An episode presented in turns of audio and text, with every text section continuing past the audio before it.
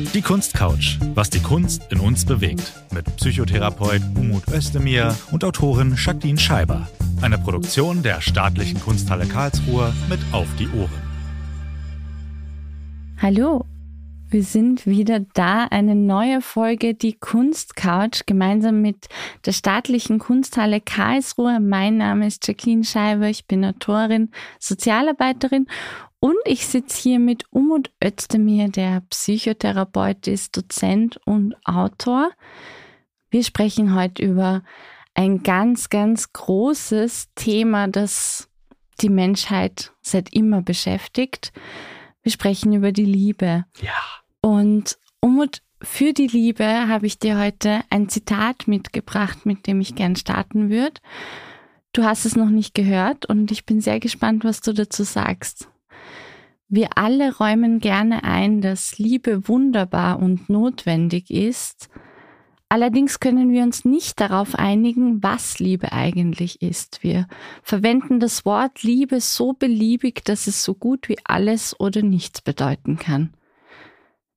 Stellen wir uns doch einmal vor, wie viel einfacher die Liebe für uns wäre, wenn wir von einer gemeinsamen Definition ausgehen könnten. Liebe wird meist als Substantiv definiert, doch diejenigen, die es mit dem Begriff genauer nehmen, sind der Ansicht, dass wir alle besser lieben würden, wenn wir den Schwerpunkt auf das Verb legen würden. Das habe ich aus dem Buch Alles über Liebe von Bell Hooks gelesen. Sehr warme Empfehlung und vielleicht kennt ihr ja auch schon Teile daraus. Umut, was sagst du zu dieser Textstelle? Ich kannte es nicht weil ich mich mit Soziologie, aber auch Bell Hooks nicht so auskenne.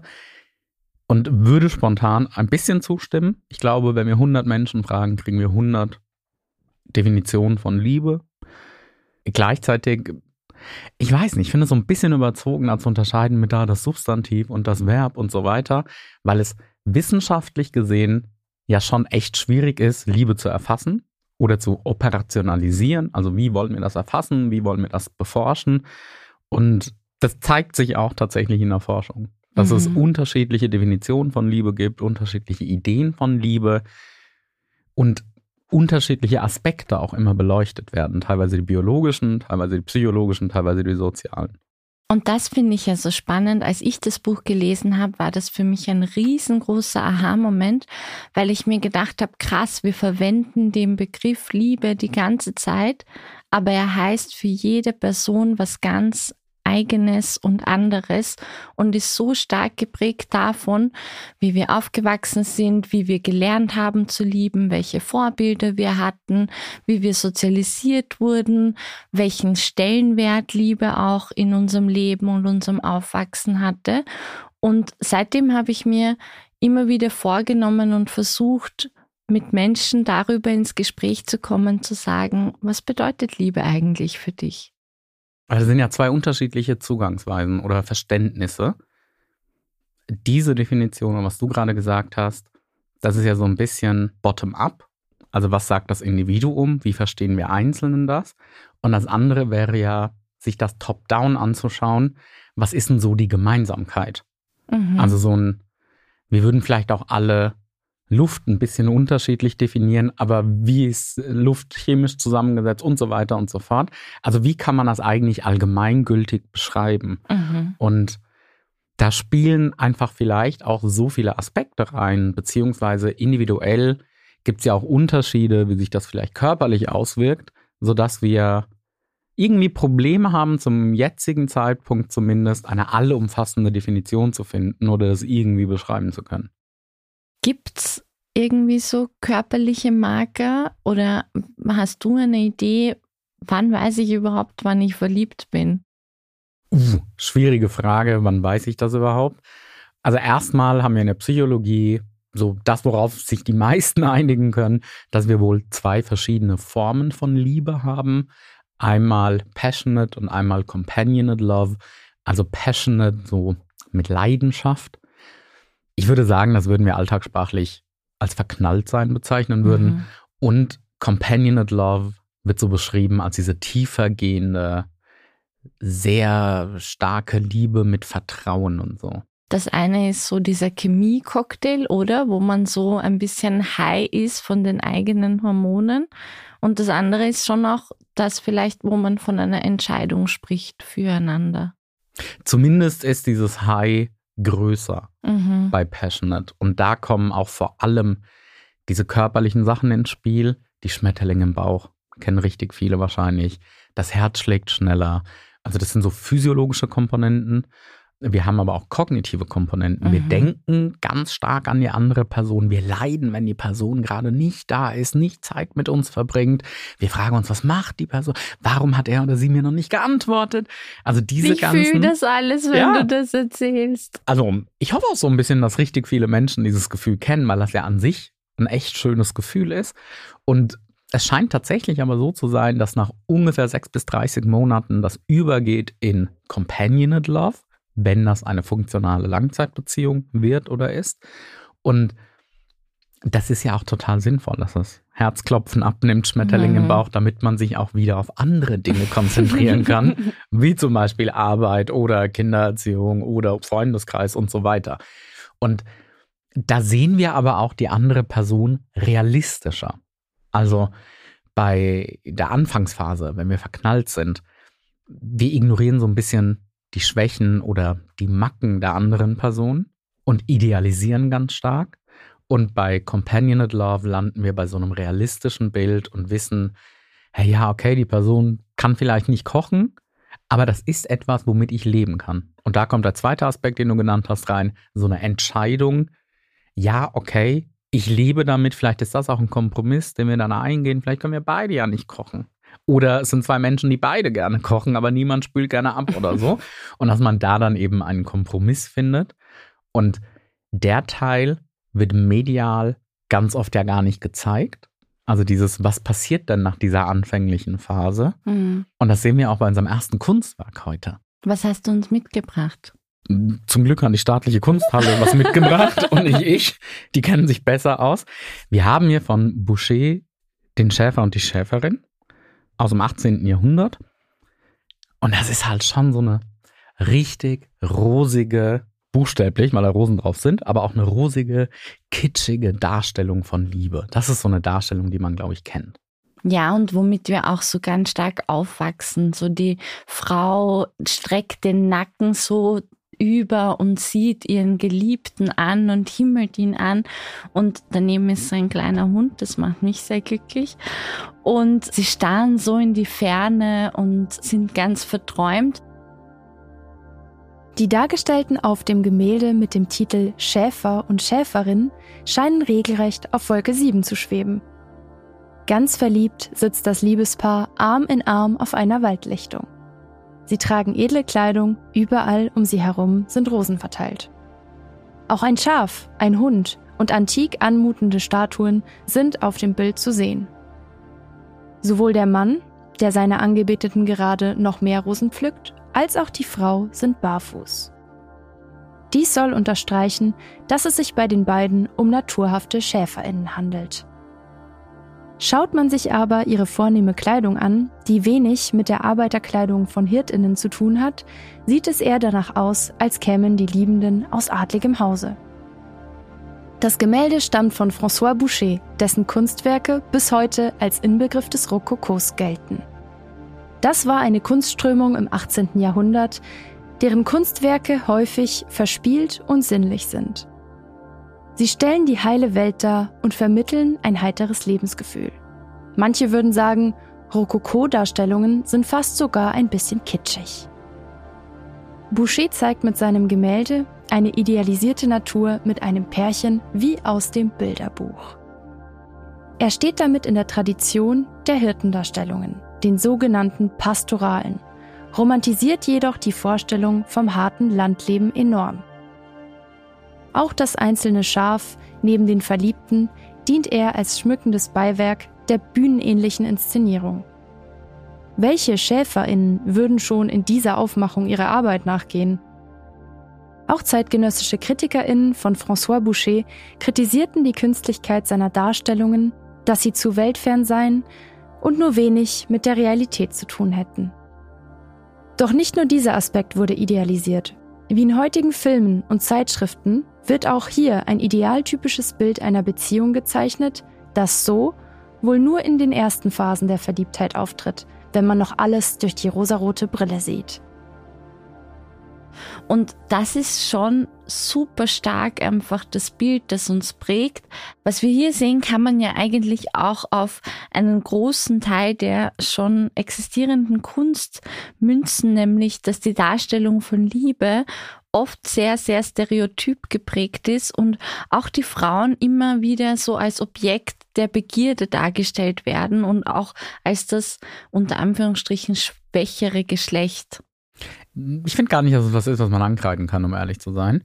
Also wir betrachten das aus der heutigen Zeit, aus so einer heutigen Brille, aber wir müssen ja den historischen Kontext betrachten. Deswegen finde ich auch zum Beispiel, dass man gar nicht ankreiden kann, oh, es sind so viele heterosexuelle Paare, die da gesehen werden. Naja, damals durfte man halt nicht oder es stand je nach Land unter Strafe.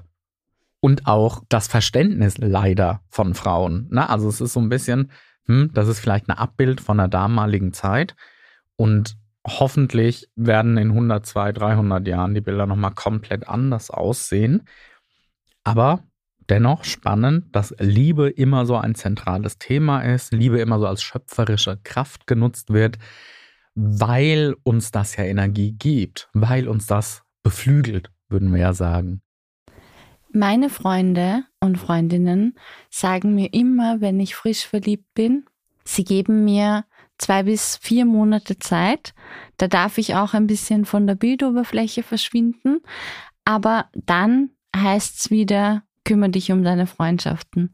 Und Freundinnenschaft an sich ist in meinem Leben wahnsinnig wichtig.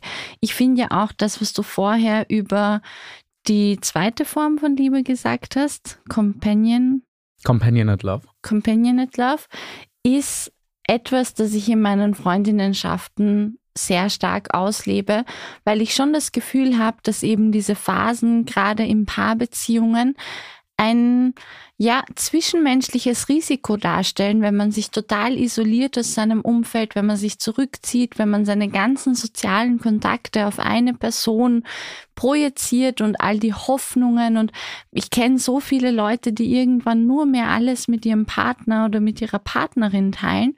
Und ich habe einfach in meinen Zwanzigern aus den unterschiedlichsten Gründen angefangen, meine Freundinnenschaften paarbeziehungsähnlich aufzuziehen, indem wir ja sehr romantische Gesten miteinander teilen, indem wir wirklich sehr engen Kontakt haben. Und ich muss sagen, für mich ist das die sinnvollste Investition in meine Zukunft, nämlich ein sehr stabiles, liebevolles und enges soziales Netz zu haben außerhalb der romantischen Liebe.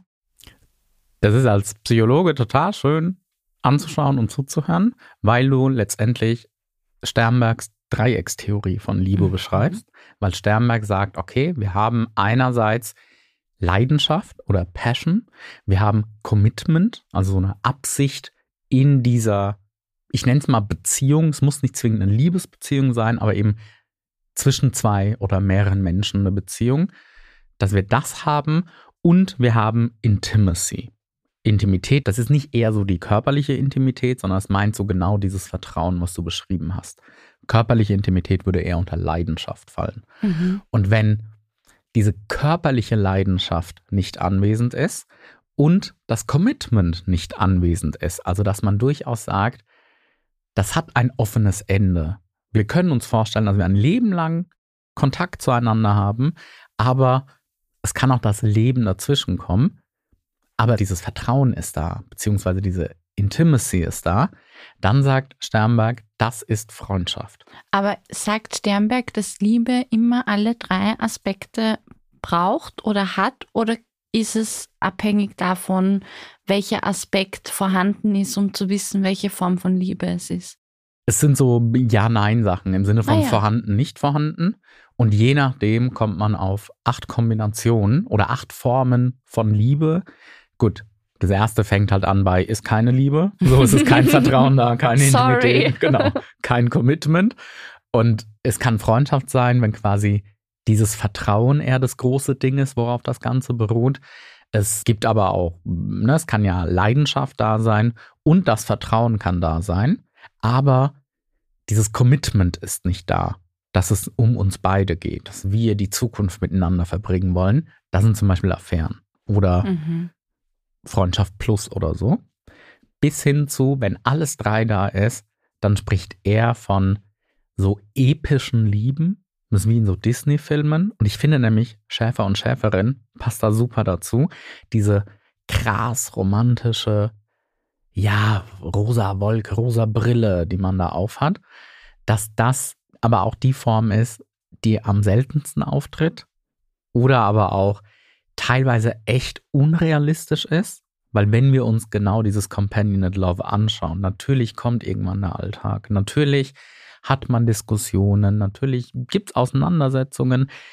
Das ist zu erwarten. Das ist üblich. Das wäre, ich würde sogar sagen, echt so ein bisschen auffällig, wenn das, weiß ich nicht, in 10, 15 Jahren Beziehung nie passiert und man immer einer Meinung ist. Ja, gibt es das überhaupt? Genau. Nur eben. im Disney-Film. Genau. Und das ist so ein, ja, das kann sein, dass das jemand hat, aber es ist total unwahrscheinlich, dass das so passiert, weil wir einfach zwei Individuen sind. Und das ist aber, finde ich, auch gleichzeitig voll die schöne Message. Menschen reagieren manchmal initial so, oh, das ist ja irgendwie traurig. Finde ich gar nicht, weil ich finde, das normalisiert, dass Paare oder wenn wir verliebt sind, dass man auch unterschiedliche Meinungen mhm. haben kann, dass man auch mal diskutieren kann. Wichtig ist, dass wir vielleicht einen Moment finden, wo wir wieder wie Schäfer und Schäferin kuscheln miteinander. Absolut. Wenn mein Schäfer gerade nicht da ist, dann schaue ich mir an, wie wir uns dem nächsten Kunstwerk heute annähern. Und zwar geht es um die viel gerühmte und hochgehaltene, von mir hochgehaltene Freundinnenschaft, wobei das Gendern kann ich mir hier ein bisschen sparen. Ich habe das Bild angeschaut und hier sind vier Männer zu sehen. Es ist ein Gemälde von Schnarrenberger. Das war ein Karlsruher Maler oder hat in Karlsruhe gelebt. Man sieht auch das wunderschöne Karlsruhe. Ich durfte ja schon mal da sein und mir hat sehr gut gefallen. Und im ersten Moment, also im Museum, wäre ich ein bisschen dran vorbeigegangen, weil ich glaube, es hätte mich einfach genervt, mit welcher Konzentration hier Männer dargestellt sind. Aber in der Auseinandersetzung damit finde ich es extrem schön, dass hier eine sehr tiefe Auseinandersetzung mit den einzelnen Persönlichkeiten dadurch passiert ist, dass er sie sehr genau gemalt hat und so spannend, wenn man diese kunsthistorischen Codes auf einmal mitgeteilt bekommt, weil sie alle gleich groß sind und gleich groß gemalt sind, haben sie eine große ebenbürtige Bedeutung für ihn. Bereits der Titel des Gemäldes Die Freunde verrät die persönliche Beziehung der abgebildeten Personen. Der Künstler Wilhelm Schnarrenberger stellt darauf sich selbst links außen mit vier Freunden dar, die vornehm gekleidet eng beieinander stehen. Es handelt sich dabei um die Architekten Hans Wingler, Karl Kölmel, Fritz Rössler und den Keramiker Ludwig König. Auf den ersten Blick scheinen sie nicht freundschaftlich verbunden zu sein, sondern wirken fast schon isoliert. Es gibt keine optisch erkennbare Beziehung und auch keinen Blickkontakt. Die innere Verbundenheit der Männer wird hier durch die gleiche Größe und die gedrängte Nähe zueinander vermittelt, wie Jacqueline schon richtig angedeutet hat. Aber auch die individuelle Schilderung der einzelnen Personen, die klar als Künstler und Intellektuelle zu identifizieren sind, lässt sie als zusammengehörig erscheinen. So genau wie die fünf Freunde ist auch der Blick aus dem geöffneten Fenster im Hintergrund zu erkennen. Fast wie auf einem Foto lässt sich die architektonische Kulisse ausmachen. Es ist der Blick aus dem Wohnzimmer von Wilhelm Schnarrenberger in der Südenstraße 29 in Karlsruhe. Seit 1920 war die Stadt mit der Badischen Landeskunstschule, der heutigen Karlsruher Kunstakademie, ein Zentrum der neuen Sachlichkeit, das überregional bekannte MalerInnen hervorgebracht hat. Darunter auch Wilhelm Schnarrenberger. Die neue Sachlichkeit ist eine Kunstströmung in den 1920er, 1930er Jahren in Deutschland, die vor allem gesellschaftskritische Themen behandelt. Den Künstlerinnen ging es um ungeschönte Darstellungen der Realität mit all ihren Schattenseiten. Auf den ersten Blick scheint das Bild nicht zum Topos des romantischen Freundschaftsbilds zu passen, und doch war es ein gewisses politisches Statement. Zur damaligen Zeit entwickelten sich an der Badischen Landeskunstschule zwei konkurrierende Lager. Das eine, eine konservative Auffassung vertretend, das andere progressiv orientiert. Das Gemälde Die Freunde schildert auch, wer sich in Karlsruhe um Wilhelm Schnarrenberger zusammengefunden hat und aufgrund einer fortschrittlichen Kunstauffassung Repressionen erleiden musste, als die NSDAP an die Macht kam. Also ich wäre ein bisschen traurig, wenn ich dieser Vierte wäre, der da kaum zu sehen ist da hinten. Eigentlich ist nur die Nase zu sehen und so ein halbes Auge. Und Vielleicht hat er gut gerochen. aber die anderen sind halt irgendwie viel vollständiger dargestellt. Also ich würde mir schon denken, so mag er den ganz rechts vielleicht viel mehr als mich, weil er den so größer oder vollständiger gemalt hat. Aber so Freundschaften darzustellen ist eigentlich total verständlich, weil bei Freundschaften ähnliche Dinge passieren können wie bei Liebe, aber halt in einem anderen Ausmaß, in einem geringeren Ausmaß. Also, ach, so medial wird Oxytocin immer so gerne Kuschelhormon mhm. genannt. Also erstmal ist Oxytocin dazu da, dass bei einer Schwangerschaft die Wehen eingeleitet werden. So, das mhm. macht Oxytocin. Aber ja, es wird auch bei Körperkontakt ausgeschüttet. Oder und das ist echt spannend, wenn wir geliebte Menschen anschauen mhm. oder auch nur mhm. Fotos von denen sehen. Und das macht so ein wohliges Gefühl. Das passiert mir auch, wenn ich meinen Hund anschaue. Das kann durchaus sein, ja. Also Voraussetzung ist, du magst, liebst deinen Hund. Also, ne, dann passiert das.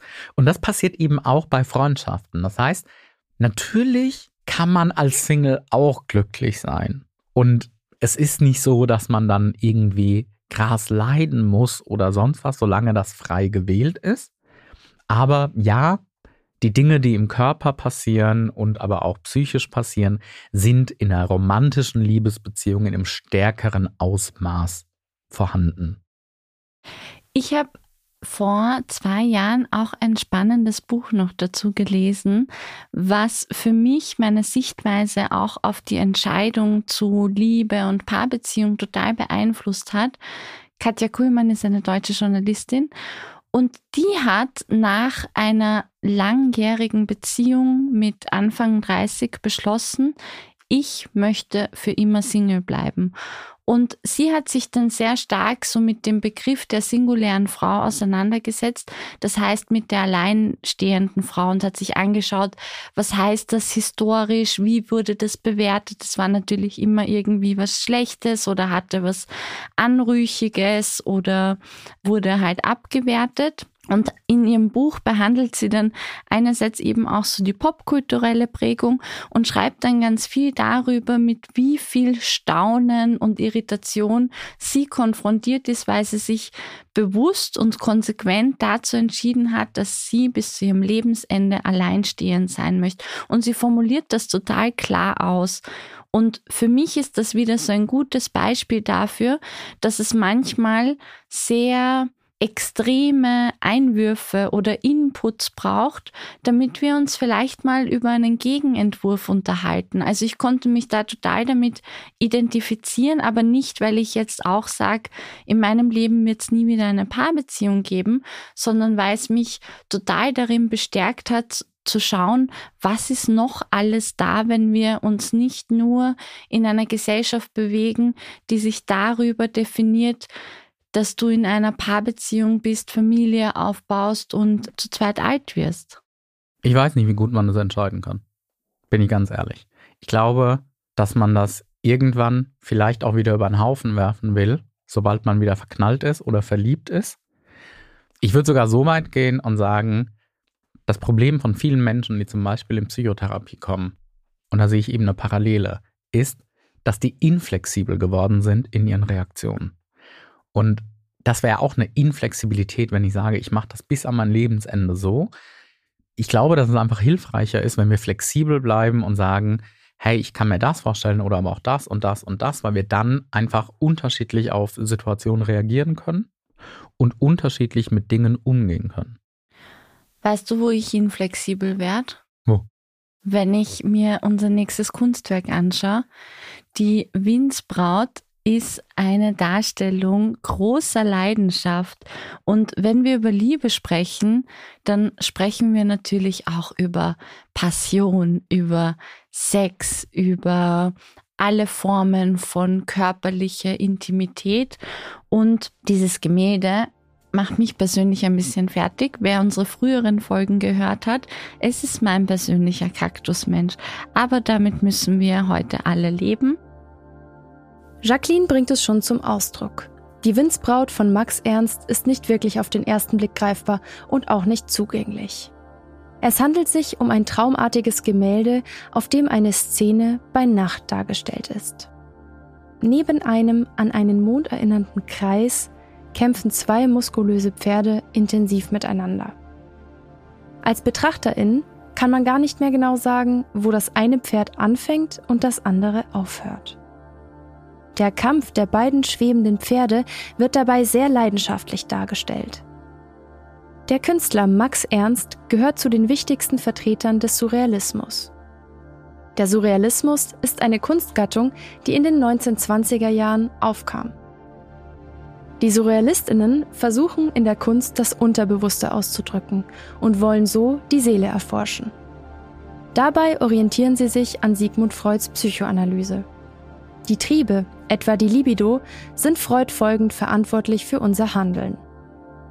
Der Künstler Max Ernst hatte übrigens selbst unter anderem Psychologie studiert. Die Libido scheint auch in der Darstellung von Max Ernsts Winstbraut die Handlung anzutreiben. Generell stehen Pferde in seiner Kunst für das Freie, das Wilde und das Triebhafte. Die kämpfenden Pferde in Max Ernsts Windsbraut werden als Kampf der Geschlechter gesehen oder aber auch als intergeschlechtliche Wesen. Schon in der griechischen Mythologie taucht die Figur der Windsbraut auf. Hier waren es Wesen, die auch gewaltsam Frieden und Gerechtigkeit herstellen sollten. Das Entstehungsjahr des Gemäldes 1927 war auch im Privatleben des Künstlers Max Ernst turbulent. Nach einer kurzen und intensiven Affäre heiratete Max Ernst die Künstlerin Marie-Berthe Orange. Sie war nicht nur 15 Jahre jünger, sondern wurde auch von befreundeten Zeitgenossen als Kindsfrau bezeichnet. Ein Muster, das sich ebenfalls in Max Ernsts späteren Beziehungen fortsetzte. Auch seine nächste Lebenspartnerin, Leonora Carrington, war 25 Jahre jünger und wurde als erotische Kindsfrau beschrieben. Ein zweifelhaftes Frauenideal, dem die Surrealisten hinterhereiferten. Diese späte Lebensgefährtin, Leonora Carrington, lernte Max Ernst erst zehn Jahre nach der Entstehung seines Gemäldes Windsbraut kennen. Dennoch ist es gewissermaßen von Bedeutung. Max Ernst nannte Leonora Carrington, mit der er eine leidenschaftliche Beziehung führte, seine Windsbraut. Max Ernsts surrealistisches Gemälde Windsbraut lässt viele Fragen offen. Die triebhafte Leidenschaft des Motivs scheint dabei unbestritten. Und Sex, Liebe und Passion ist ja eigentlich dein Steckenpferd, Umut. Ja, richtig. Ich habe ähm, jahrelang in der Sexualwissenschaft gearbeitet. Ich habe ein Buch über Liebe und Partnerschaft geschrieben. Wie heißt das Buch? Leichter lieben. Und das stimmt, mit Liebe geht für die meisten Menschen, für viele von uns, kann ich mich mit reinnehmen, das mit Leidenschaft, körperlicher Nähe, Intimität einher.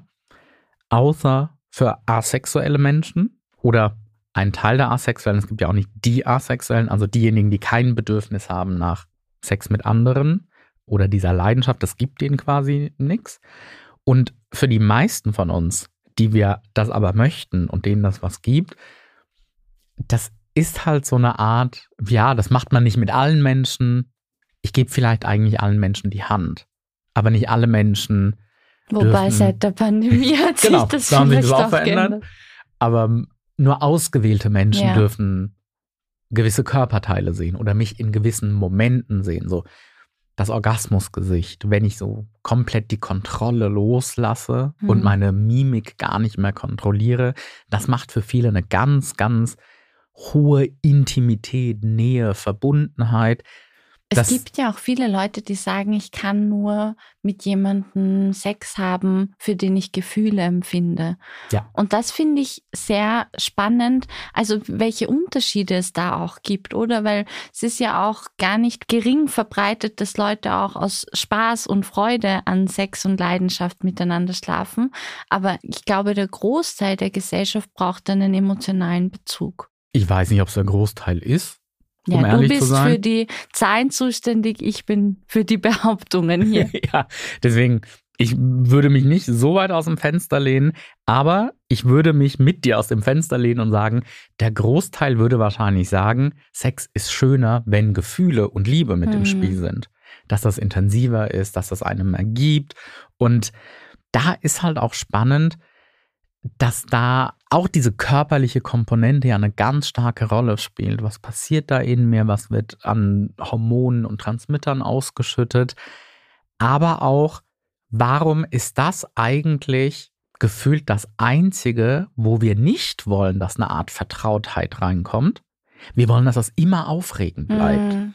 Wobei aber der Alltag oder die Liebe zur anderen Person, da soll ganz viel Vertrauen, Vorhersagbarkeit vielleicht auch ein Stück weit mit dabei sein. Ich will wissen, wie du reagierst, wenn ich dir XY sage oder wenn wir das und das planen. Aber beim Sex soll immer Leidenschaft sein. Aber das ist ja eigentlich wie in der Beziehung auch. Der Alltag kann einkehren und dann wäre die wahrscheinlich hilfreichere Frage, wie können wir wieder ein bisschen Würze in unsere Beziehung reinbringen, egal ob Schlafzimmer oder Wohnzimmer.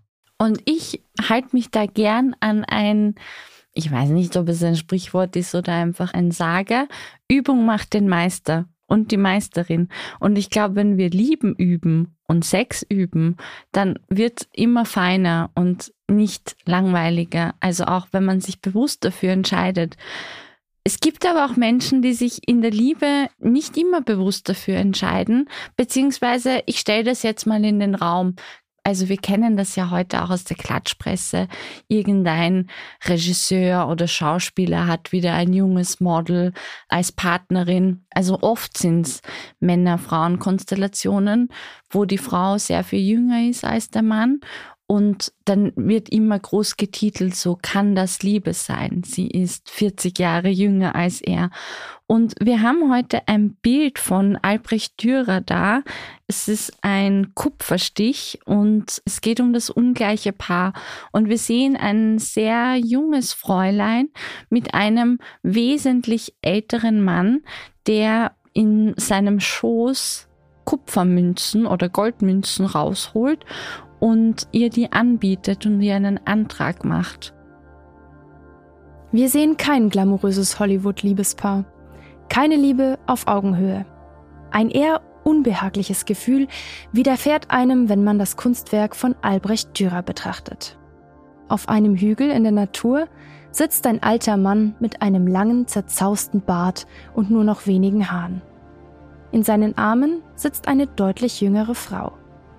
Sie trägt ein voluminöses Kleid, das sich auf dem Gras ausbreitet. Sie schaut aus dem Bild heraus und deutet ein leichtes Lächeln an. Albrecht Dürer stellt jedoch kein verliebtes Paar dar. Doch was deutet darauf hin?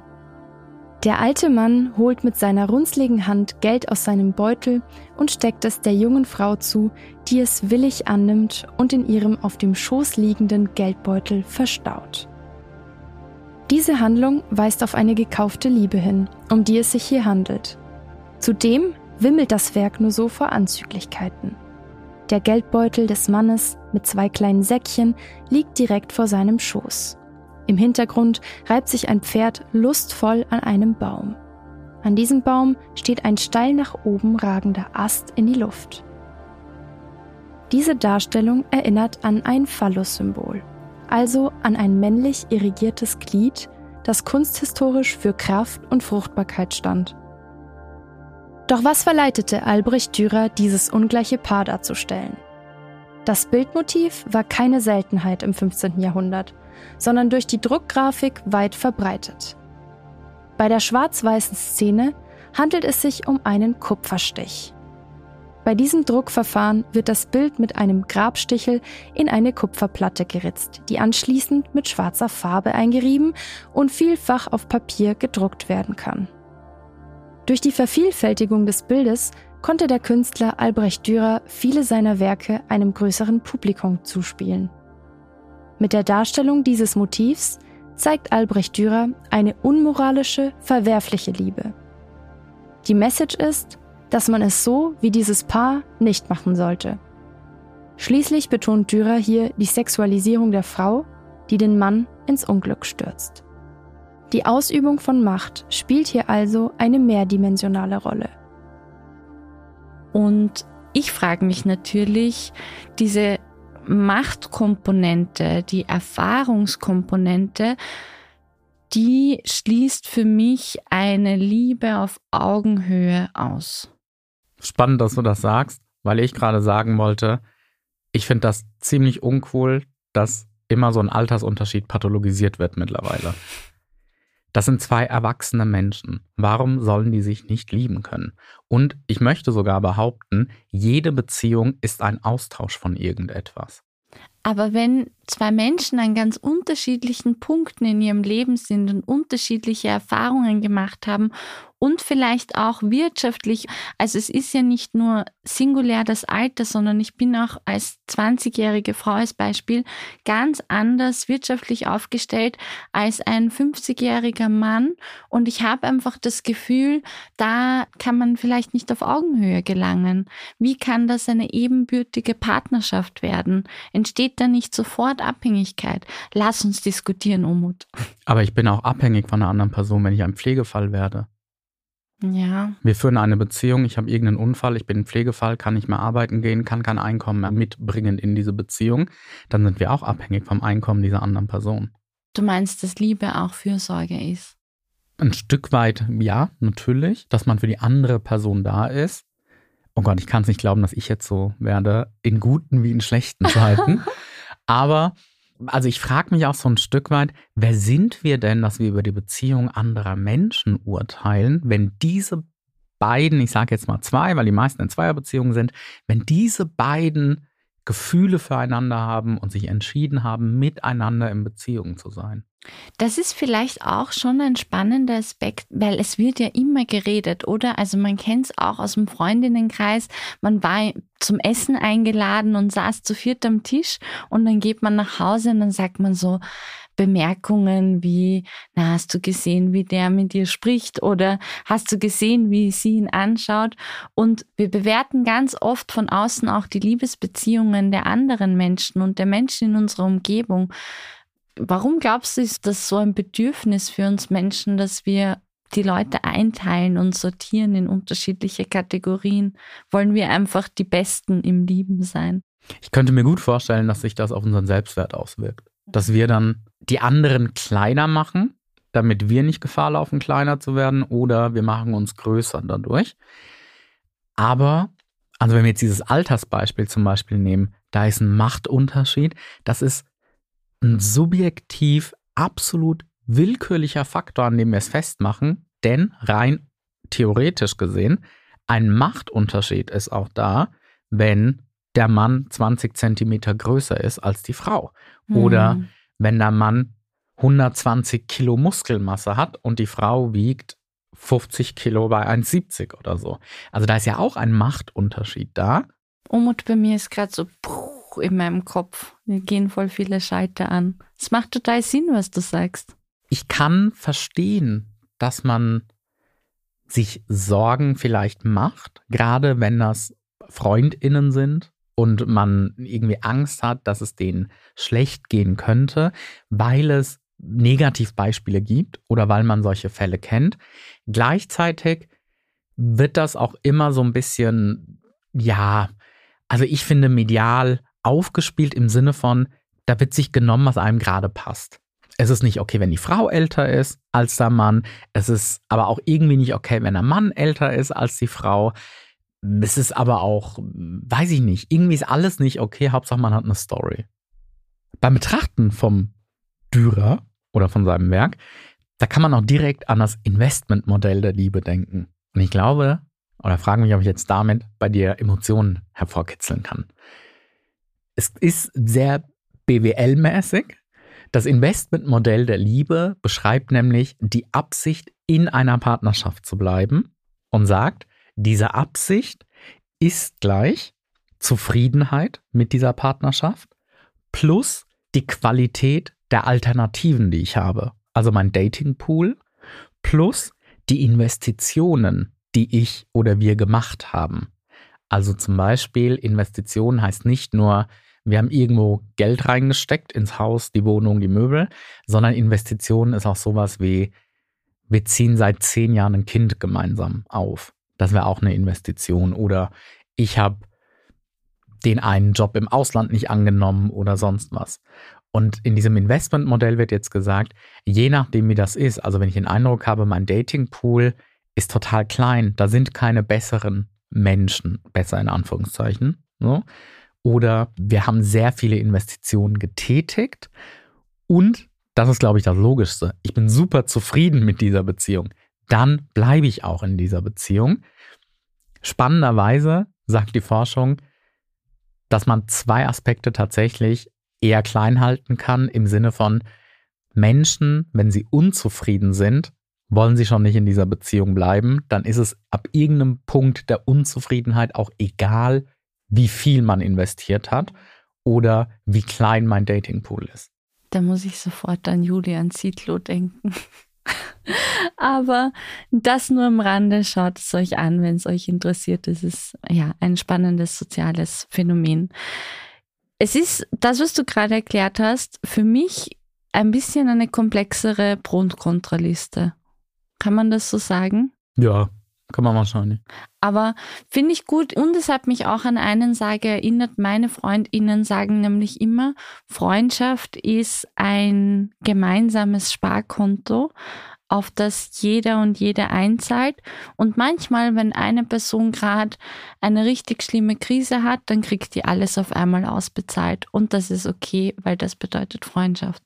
Kann man wahrscheinlich auch für Liebesbeziehungen sagen, weil ich in den Raum werfen wollen würde, ist eine Liebesbeziehung, romantische Partnerschaft eine starke Form von Freundschaft, hm. zu der noch körperliche Anziehung quasi mit dazukommt? Fragezeichen. Glaube ich schon. Würde ich, würde ich so unterschreiben. Jetzt haben wir sehr viel darüber gesprochen, wie Liebe mit anderen Menschen ist, in Freundinnenschaften, in Partnerschaften, im sexuellen Kontext, wenn ihr wie die wilden Pferde über den Nachthimmel reitet. Bitte schaut euch die Windsbraut an und sagt mir, was ihr dazu denkt. Aber eine ganz wesentliche Liebe haben wir noch gar nicht besprochen oder erwähnt, nämlich es braucht, um im Leben ja, würde ich schon sagen, glücklich und zufrieden und ausgeglichen zu sein, auch eine gewisse Form von Selbstliebe oder auch eine Form von Zuneigung zu sich selbst, die natürlich auch nicht immer konstant sein kann und gleichbleibend sein kann und die nicht befreit von Zweifeln oder Krisen ist. Aber würdest du als Psychotherapeut mir zustimmen, dass ein Grundlevel an Selbstliebe wichtig für unsere psychische Gesundheit ist? In der Form nein, nicht. Denn ich glaube, dass für die meisten von uns Selbstliebe ein sehr hochgestecktes Ziel ist. Ich würde es ein bisschen erreichbarer formulieren und sagen, Selbstakzeptanz und Selbstmitgefühl sind die zwei Aspekte, die vielleicht sehr wichtig sind. Also Selbstakzeptanz im Sinne von, ich muss das nicht lieben oder gut finden, aber ich muss das aushalten, dass ich vielleicht, weiß ich nicht, meiner Meinung nach ein paar Kilos zu viel habe oder spärlichen Bartwuchs, was auch immer. Und selbst Mitgefühl ist, dass man anderen Menschen ganz oft zugesteht, so, hey, ja, klar kann ich verstehen, dass äh, Jacqueline gestresst ist bei all den Sachen, die sie macht und so weiter. Aber nein, mich darf das nicht stressen, dass ich tausend Sachen mache, sondern ich muss funktionieren. Herr, warum haben wir da mehr Empathie mit anderen Menschen als mit uns selbst? Haben wir das nicht genauso verdient eigentlich? Und ich glaube, das sind die zwei großen Pfeiler, die sehr hilfreich sein können. Ich kann ja nur aus einer sehr persönlichen Perspektive sprechen, wenn ich sage, bei mir ist diese Selbstliebe auch total zyklusabhängig. Also ich merke es in den letzten Jahren viel stärker, wenn ich Aufmerksamkeit dafür habe, in welcher Phase meines Zyklus ich mich gerade befinde, dass es echt diese fünf Tage im Monat gibt, wo ich mir denke, boah, also sie ist schon eine ziemlich coole Person.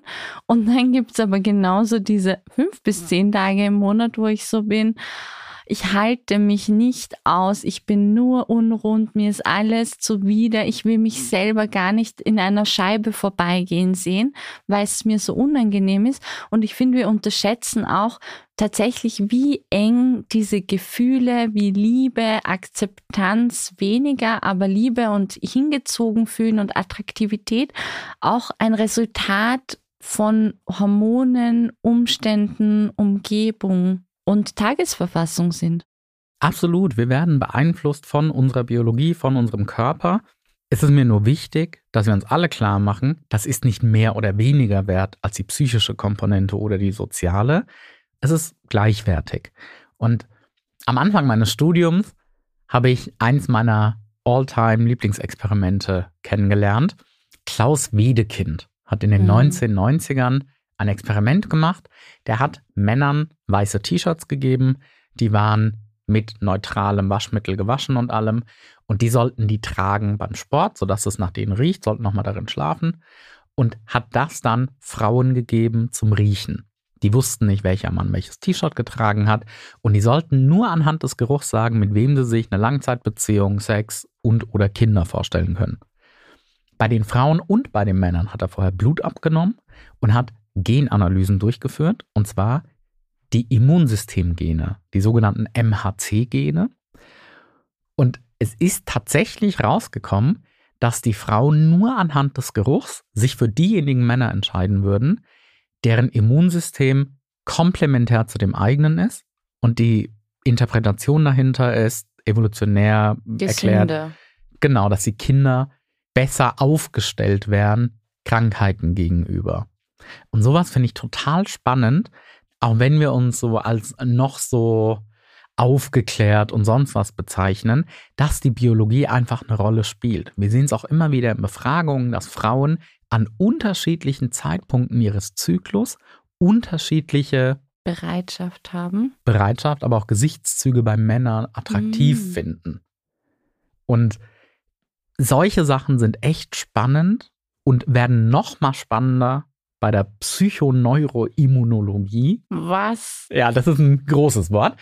Wie wirkt sich Psyche auf Immunsystem und so weiter aus?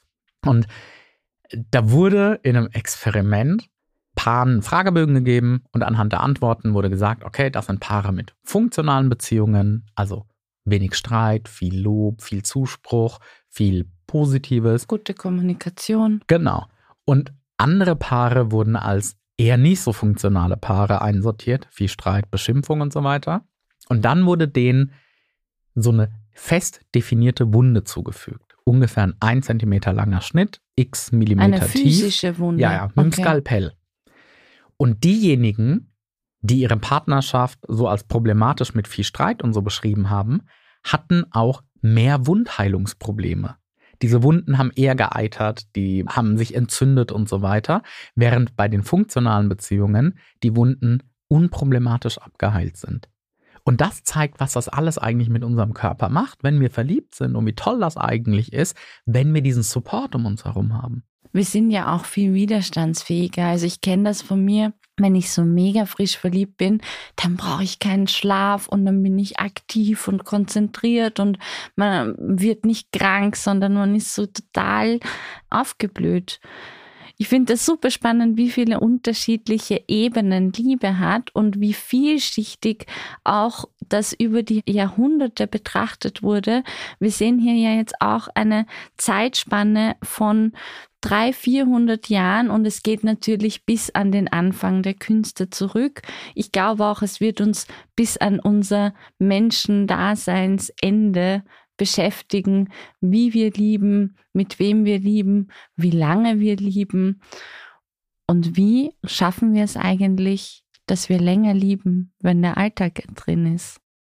Viele Menschen beschreiben ja, also entweder ist der Alltag eingekehrt oder man hat sich auseinandergelebt. Ich bin fest davon überzeugt, wenn man sich auseinandergelebt hat, dann kann man sich auch wieder zusammenleben. Das ist ein Prozess, der wird vielleicht nicht von heute auf morgen passieren, aber es gibt ja einen Grund, warum man noch in dieser Beziehung bleibt.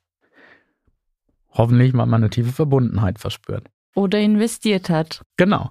Und das ist alles wieder aufflammbar, wieder auflebbar, wenn man wieder mehr One-on-One-Time miteinander verbringt. Also durchaus. Date Nights. Ja, die Date Night. Das ist total simpel in der Theorie. In unserem Alltag mit Job und Verpflichtungen und so weiter manchmal echt kompliziert, das unterzubringen. Und spannenderweise assoziieren wir aber mit Dating immer, bevor wir in einer Beziehung sind. Aber nicht, wenn wir dann in einer Beziehung sind. Und das ist auch so ein Fragezeichen, weil ich im Kopf habe. So, warum? Ich glaube, das, was total spannend ist, ist, wenn Menschen dann zusammen leben, dass die Zeit, die sie qualitativ und aufmerksam miteinander verbringen, total abnimmt. Weil wenn man noch getrennt wohnt und man sich trifft und so gemeinsame Aktivitäten macht, dann nimmt man sich ja Zeit dafür. Und ich habe das auch in vorhergehenden Beziehungen erlebt, dass sobald man zusammen wohnt, geht man davon aus, dass man sich eh sieht, aber die Zeit, die man miteinander verbringt, läuft so eigentlich nebenher und ist nichts Aktives und man spricht manchmal nicht mehr miteinander. Absolut. Dabei wissen wir aus der Forschung, dass der Aspekt, den Paare, die in einer funktionalen Langzeitbeziehung sind, gemeinsam haben, ist, dass man sich weiterentwickelt. Dass man zum Beispiel gemeinsam Neues erlebt. Das ist eigentlich die Idee hinter der Date Night. Und das kann auch sowas sein wie, hey, komm, wir probieren ein neues Café aus, wo wir vielleicht noch nie waren da hat irgendwas neu aufgemacht. Also es muss nicht immer so was Großes sein im Sinne von Urlaub, weil das vielleicht auch nicht für alle finanziell möglich ist. Töpferkurs. Oder sowas. mein Nacht sein. Ja, kann auch sein. Und ein anderer wichtiger Aspekt ist Kommunikation, dass man Dinge anspricht, über Dinge spricht und Paare werden auch mit der Zeit immer lösungsorientierter. Das haben, wenn wir ganz ehrlich sind, auch viele Männer vor allem. Du kommst nach Hause, berichtest von irgendwas, was doof lief bei der Aufnahme und ich mache direkt so einen Lösungsvorschlag. Und ja, ich will nur doch, gehört werden. Genau. Und das ist das Ding. Eigentlich wäre es viel angebrachter, dass ich dann erstmal sage, ja, das klingt echt scheiße, das klingt nach einem harten Tag und dann entweder frage, was brauchst du? Was kann ich dir Gutes tun? Oder aber wir kennen uns so gut, dass ich eine Vermutung habe und dann sage, ey, weißt du was? Keine Ahnung, mir fällt spontan ein zu sagen, keiner von uns kocht dann heute, pack deine Jacke, ich lade dich zum Essen ein. Und dass wir uns eigentlich um dein Bedürfnis kümmern und gar nicht irgendeine Lösung anstreben, weil das ja gar nichts war, was du von mir verlangt hast. Ich bestimme dann einfach über dich und sage, hier ist eine Lösung, weil das ist ja bestimmt das, was du von mir jetzt hören wolltest. Aber nee, es geht ganz oft eigentlich nur um Kommunikation. Communication ist key. Ja. Ich glaube, in allen zwischenmenschlichen Beziehungen. In den Paartherapien erlebe ich immer wieder, dass Menschen kommen und sagen, hm, wir sind seit vielleicht elf Jahren zusammen und haben seit sieben keinen Sex mehr. Und das überrascht mich manchmal bis heute immer noch tatsächlich. Ist das ein Problem? Das wird zum Problem, sobald eine Person in dieser Beziehung öfter Sex möchte, beziehungsweise das kann ein Indikator sein für fehlende Kommunikation. Denn wenn man einen paartherapeutischen Termin ausmacht, dann will man ja vermutlich irgendwas an diesem Zustand ändern. Also, dass Sex, die also als Häufigkeit weniger wird über die Jahre, total normal. Dass er jahrelang komplett auf Null geht, ist tatsächlich schon wert, dass man mal darüber spricht, dass man sich das mal anschaut, weil das auffällig sein kann. Das bedeutet nicht, dass man die andere Person weniger liebt oder gar nicht mehr begehrenswert, attraktiv findet. Ganz oft ist es tatsächlich eher ein, andere Dinge laufen schief oder andere Bedürfnisse werden nicht erfüllt und man lässt das dann quasi im Schlafzimmer an der anderen Person aus, indem Mhm. man keine körperliche Nähe und Zärtlichkeit zulässt oder gibt. Ich habe jetzt auch daran gedacht, dass es manchmal so eine Hürde sein kann, im Alltag auch Gelegenheiten zu finden, wo man eben Intimität oder Passion, Sex beginnt. Also so, wenn man so urmüde ist und schlafen geht und weiß, boah, morgen muss ich wieder früh aufstehen, na, ob sich das jetzt noch lohnt und so. Das ist, glaube ich, schon noch ein Thema, aber ich finde, es ist auf jeden Fall voll wichtig, dass man das thematisiert und bespricht. Und da hast du sicher schon vielen Paaren ein Stück weit in das Sexleben zurück begleitet. Ich hoffe.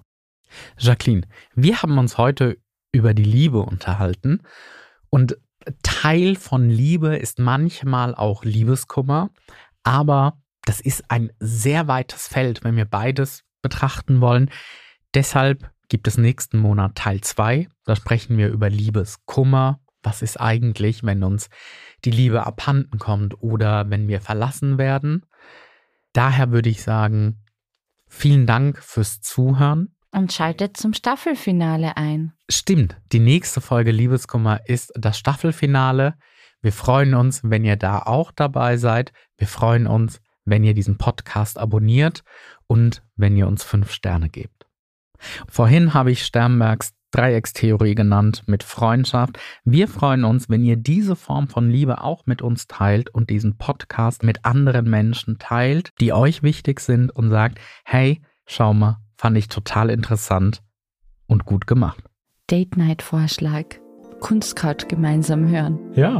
und drüber reden. Das war die Kunstcouch, was die Kunst in uns bewegt. Mit Psychotherapeut Umut Özdemir und Autorin Jacqueline Scheiber. Eine Produktion der Staatlichen Kunsthalle Karlsruhe mit Auf die Ohren. Abonniert unseren Podcast und folgt der Kunsthalle bei Instagram. Habt ihr Themenwünsche? Dann schreibt sie uns via Direct Message oder per Mail an digital.kunsthalle-karlsruhe.de.